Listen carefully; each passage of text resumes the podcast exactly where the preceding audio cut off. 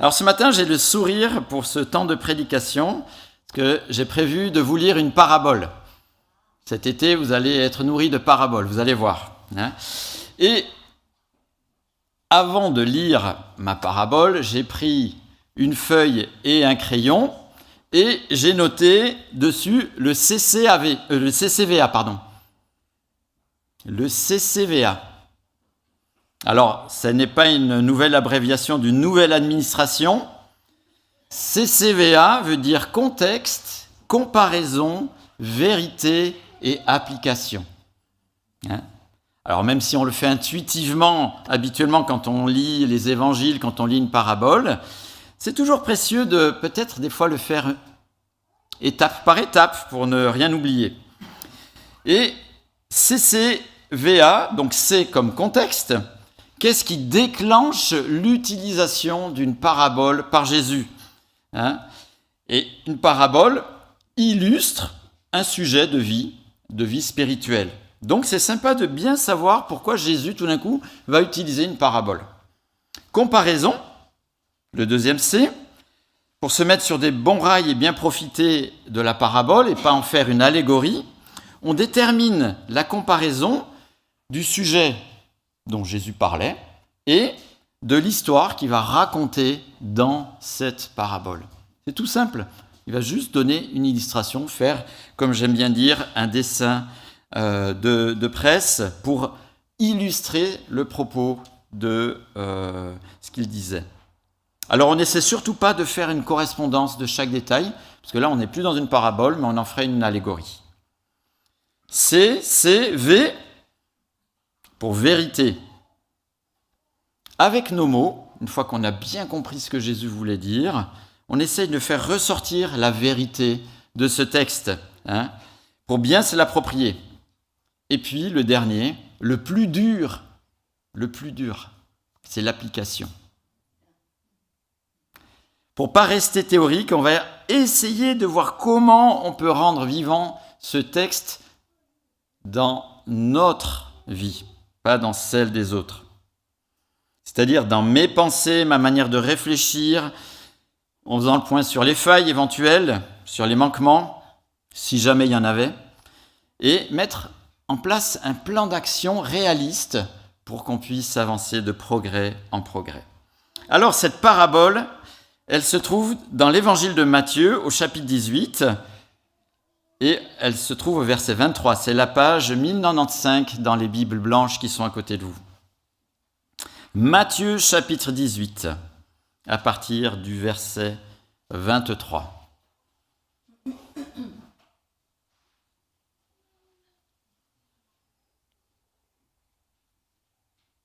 Et vous allez voir comme c'est simple. C'est pourquoi le royaume des cieux ressemble. Ressemble, ça veut dire qu'il y a une comparaison. OK? Si ça ressemble. Donc ça ressemble, il va nous montrer ce qu'est le royaume des cieux avec la suite. D'accord? Donc il y a une comparaison. C'est pourquoi le royaume des cieux ressemble à un roi qui voulut régler ses comptes avec ses serviteurs. Quand il se mit à l'œuvre, on lui amena un qui devait dix mille sacs d'argent. Alors dix mille sacs d'argent, ça représente des milliards, c'est-à-dire à peu près le budget d'un État. Sacrée dette. Hein Verset 25. Comme il n'avait pas de quoi payer, son maître ordonna de le vendre, lui, sa femme, ses enfants et tout ce qu'il avait, afin d'être remboursé de cette dette. Alors c'est un peu ironique, parce que euh, c'était plus une peine judiciaire, parce que la vente de tout ça n'aurait jamais comblé en entier euh, cette énorme somme. Le serviteur se jeta par terre et se prosterna devant lui en disant Seigneur, prends patience envers moi et je te paierai tout. Rempli de splanchni zéché, splanchni c'est le terme grec, mais si je l'ai fait ressortir, c'est que tous ceux qui ont suivi euh, l'étude biblique dans Doux et âme de cœur, on a passé un chapitre sur ce sujet. Je ne sais pas si vous vous souvenez.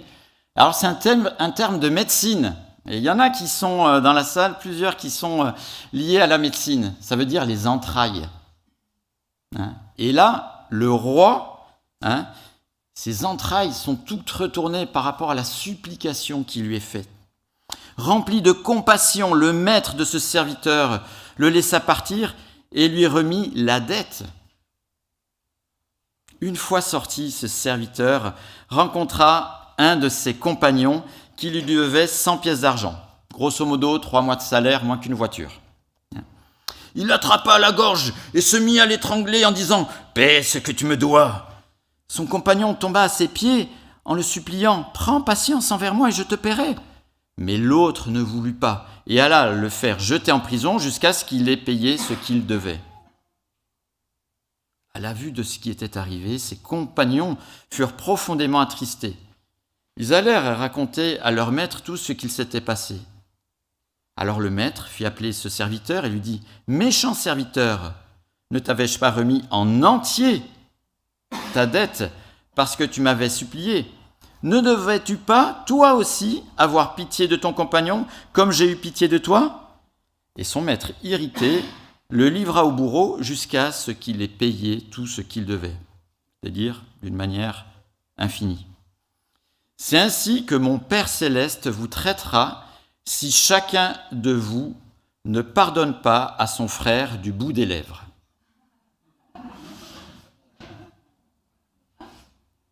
Vous n'avez peut-être pas la même version que moi. Si chacun de vous ne pardonne pas à son frère de tout son cœur. C'est intéressant d'essayer de voir ce qui a déclenché euh, cette parabole. En fait, c'est assez simple. Il nous suffirait de lire juste le début de Matthieu chapitre 18, mais je vous en fais un petit résumé. Hein. Dans le royaume de Dieu, le changement de vie est indispensable. Et ce changement se traduit en prenant une position humble, celle du plus petit, comme de l'enfant que personne ne considère. À l'époque, les enfants, ils n'étaient pas rois, comme maintenant. Les enfants, ils commençaient à exister à partir de la préadolescence. Ils étaient effacés des radars. Et donc Jésus dit, prenez cette condition et prenez cette... Euh, voilà, personne ne considère les enfants, mais c'est celle-là qu'il faut prendre. Mais il dit aussi que les anges et Dieu aiment particulièrement cette attitude et veillent sur ceux qui adoptent cette attitude. Dans sa justice, d'ailleurs, Dieu ne fait pas de cadeau à ceux qui pourraient blesser leur conscience par défaut de pardon, par défaut de pardon fraternel. En effet, dans le royaume de Dieu, le pardon est constitutionnel. On ne se lasse pas de pardonner à l'image de son roi. Et là, on comprend mieux pourquoi Jésus a utilisé cette parabole.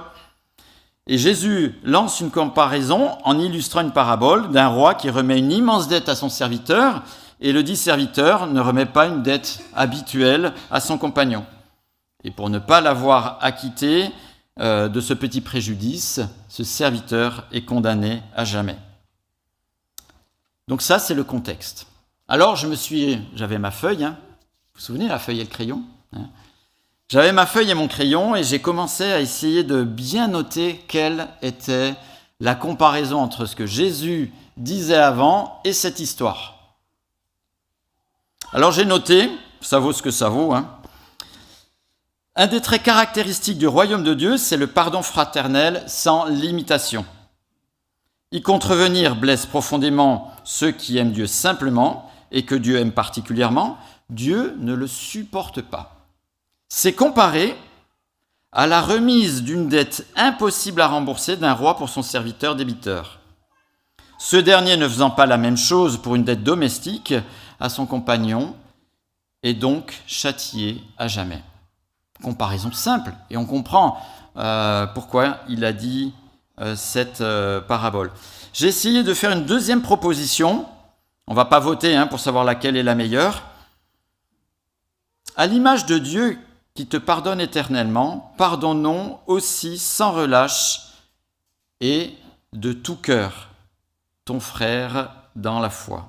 C'est comparé à une attitude inverse d'un roi qui efface une dette de plusieurs milliards à son serviteur et qui ne fait pas de même pour quelques milliers de francs, alors qu'il aurait dû imiter l'attitude du roi. C'est choquant et le roi sanctionne pour toujours ce serviteur. Dans cette deuxième proposition, j'ai rajouté de tout son cœur. Vous avez vu que dans la lecture, j'ai, un petit peu joué euh, sur les mots. Hein. Si chacun de vous ne pardonne pas à son frère de tout son cœur. Et si vous êtes des lecteurs de la Bible, vous pourrez remarquer que souvent à la fin des paraboles, Jésus ajoute une petite chose supplémentaire à ce qu'il, euh, voulait illustrer. Et ici, c'est de vraiment tout son cœur, pour que on puisse vraiment avoir cette attitude-là. J'ai une belle-sœur, elle n'est pas là, qui pour plaisanter dit Je pardonne, mais je n'oublie pas. Ceux de la famille savent de qui je parle. Alors elle dit ça pour rire. Ne pardonnons pas comme des religieux. Comme des religieux évangéliques, parce qu'il faut pardonner, je pardonne. On est très convaincus. Hein Mais pardonnons parce que nos splanchnis échés sont broyés. Que nos sentiments sont vraiment euh, euh, tordu parce que ben il y a, quelque chose qui va plus avec mon frère ou ma sœur. Alors j'ai remasterisé cette phrase je pardonne, mais je n'oublie pas que j'ai pardonné.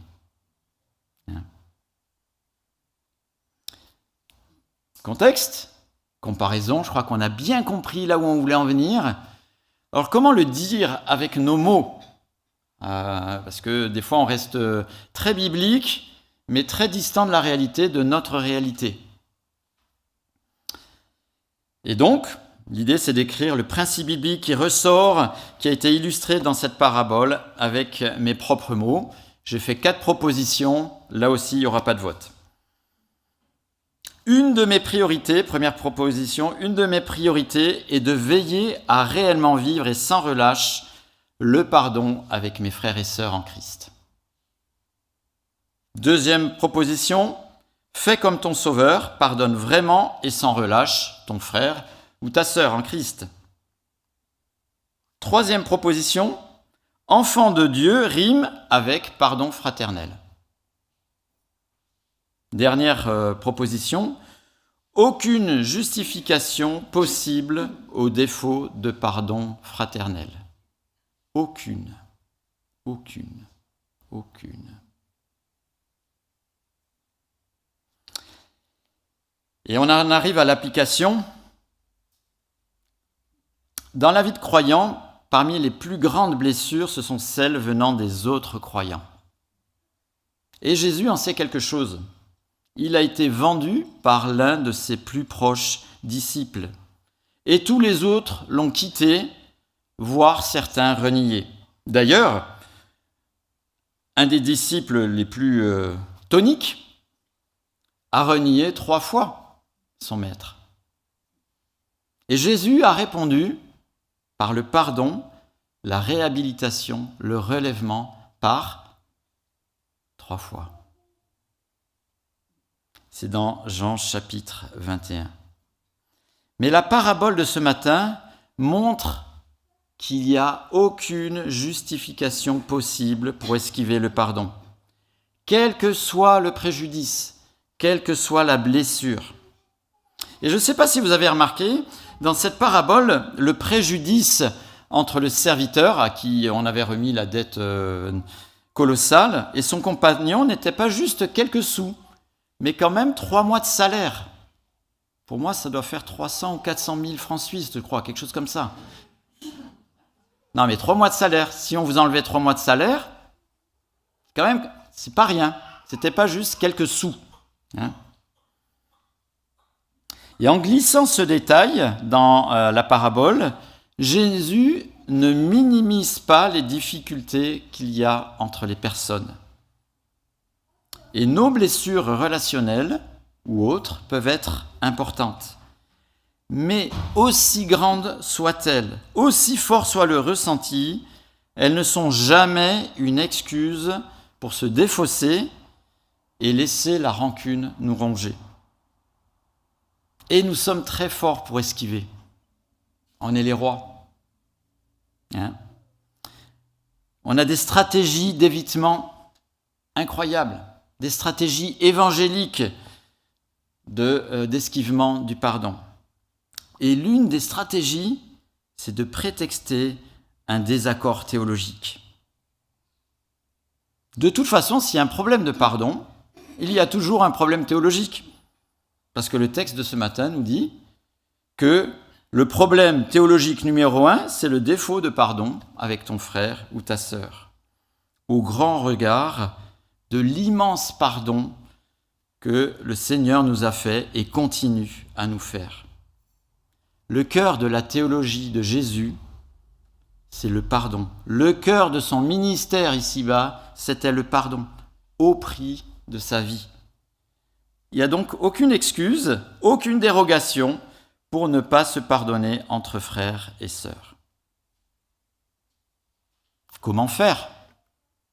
Parce que c'est bien de rester théorique. Comment faire? Eh bien, j'ai une bonne nouvelle. Le texte de ce matin nous dit comment faire. Un petit peu plus haut, dans Matthieu 18, on a une démarche simple pour avancer vers le chemin du pardon. Et la première chose qui est notable, il faut que je fasse attention parce qu'il y, a un juriste dans la salle. Hein. Première chose qui est notable, c'est que si j'ai subi un tort, je n'attends pas que celui qui m'a blessé vienne abjurer en rampant par terre devant moi, au minimum. Je prends l'initiative de la démarche du pardon, de la restauration et du relèvement. À l'image du grand roi. Dieu a été floué par l'autonomie prise par l'humanité, c'est lui qui a été à l'initiative du pardon accompli par Christ. C'est lui qui a été floué et c'est lui qui a eu la démarche du pardon. Donc, on va voir utilement, pas juste pour faire ce qu'il faut, et au bon moment, celui qui nous a causé du tort. Peut-être pas quand les braises de la difficulté sont encore incandescentes, mais peut-être prendre un peu de temps des fois, pas pour que l'oubli passe, mais pour que le pardon soit réel. Regardez dans Matthieu, toujours chapitre 18, verset 15. La Bible est super simple. Si ton frère a péché contre toi, il n'a qu'à venir. Non, c'est va, reprends-le seul à seul. Si il écoute, tu as gagné ton frère. Génial. Il se pourrait, malheureusement, que ça ne marche pas, que les tensions perdurent et que le pardon ne soit pas trouvé. Alors peut-être que un frère ou deux pourraient être précieux pour qu'ensemble l'objectif du pardon puisse être atteint. Le profil de ces personnes, de ces frères ou sœurs, n'est pas celui de partisans de ta cause, mais des personnes concernées qui ambitionnent l'objectif du pardon. Regardez, Matthieu 18, verset 16. Mais s'il ne t'écoute pas, prends avec toi une ou deux personnes. D'ailleurs, euh, ce bon sens traverse toute la Bible, c'était déjà le cas dans l'Ancien Testament, afin que l'affaire se règle sur la déclaration de deux ou trois témoins. J'ai un secret.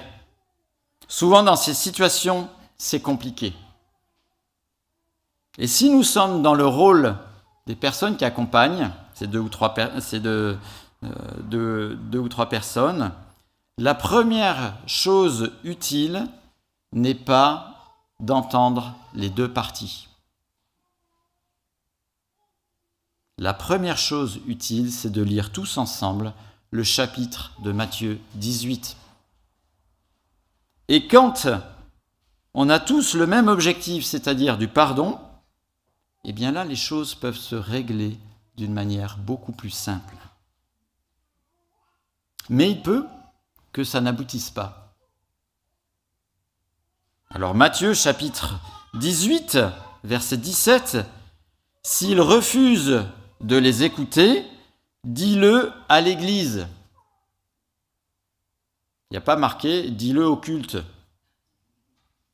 Malheureusement, c'est des fois le cas. Le but, c'est le relèvement. C'est pas de se défausser du problème en le jetant sur la sphère publique.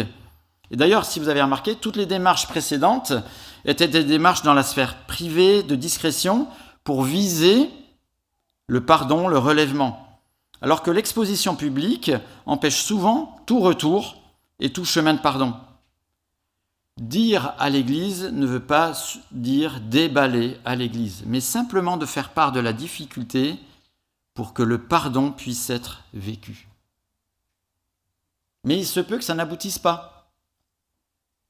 Donc, Matthieu, chapitre 18, la suite, hein, on est toujours au verset 17 dans la deuxième partie, et s'il refuse aussi d'écouter l'Église, dans le sens de trouver le pardon, qu'il soit à tes yeux comme le membre d'un autre peuple et le collecteur d'impôts. Les collecteurs d'impôts, ils n'avaient pas beaucoup de bonne réputation à l'époque, hein. c'était vraiment presque une insulte.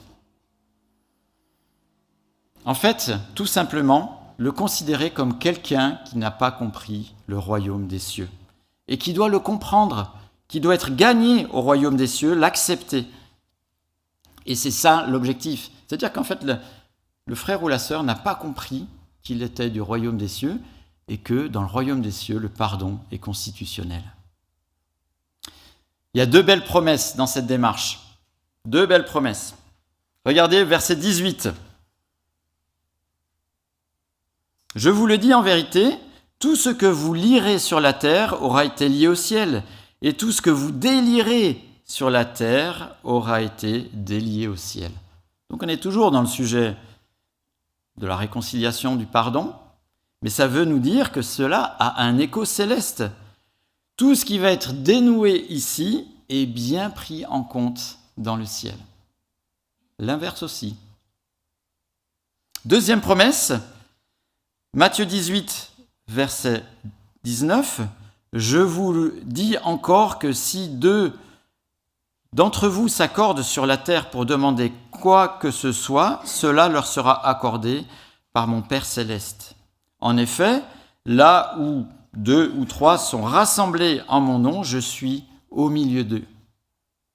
Alors, ce n'est pas un verset d'introduction pour un culte ou une réunion de prière. Hein. Le sujet ici, c'est quoi? La réconciliation, le pardon.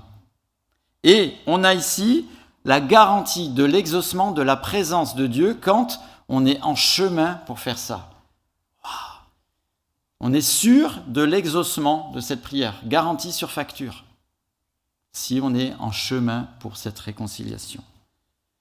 Alors, on a tous les outils pour vivre ce pardon. On a bien compris ce que Jésus voulait dire, je crois qu'il n'y a pas photo. Comme il pardonne, pardonnons aussi. On a aussi compris quelle est la démarche. Maintenant, il faut que Dieu fasse son œuvre en nous pour qu'on puisse le vivre. Et pour ça, on a besoin de son aide. Et je vais prier.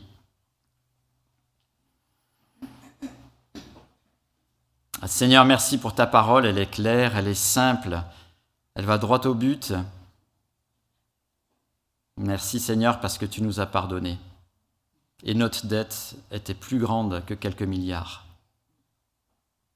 Seigneur, tu l'as fait au prix de ta vie.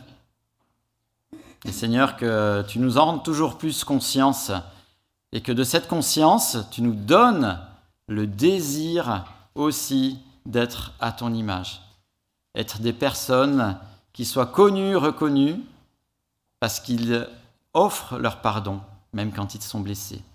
Seigneur, tu vois combien je suis et nous sommes euh, difficiles, on aime esquiver, on aime se justifier. Eh Seigneur, que tu nous rappelles que ça peut être possible et que c'est bien plus beau que les justifications. Et Seigneur, que ça fait éteindre les incendies de la rancœur. Merci pour le pardon, Seigneur, que tu veux que l'on trouve avec toi.